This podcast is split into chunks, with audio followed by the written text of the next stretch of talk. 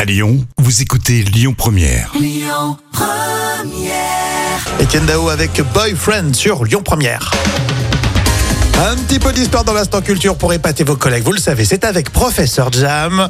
Et aujourd'hui, on va parler des soldats qui sont morts pour Napoléon. Et on peut se procurer très facilement la liste de tous les noms sur Internet. Et oui, aujourd'hui, on peut dénicher des documents que l'on n'aurait jamais pu rêver de consulter, comme cette liste de 16 000 soldats faits prisonniers de guerre de 1810 à 1814 et qui sont morts en Russie, en Pologne et en Allemagne.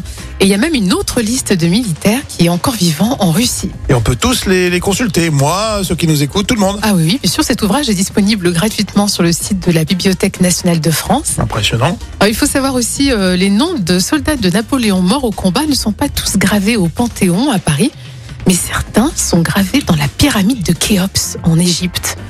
Alors, pourquoi Parce que la- euh, Napoléon, en fait, avait fait graver le nom de ses soldats dans la pyramide lors de sa découverte. Ouais, donc c'est un hommage en fait. Et oui, un hommage, un grand hommage. Impressionnant ces anecdotes. Merci Jam, franchement. Euh, magnifique, magnifique. Je sais que vous aussi, euh, vous, vous adorez. On pourra dire que Napoléon, il a été maudit par les momies, alors c'est ça.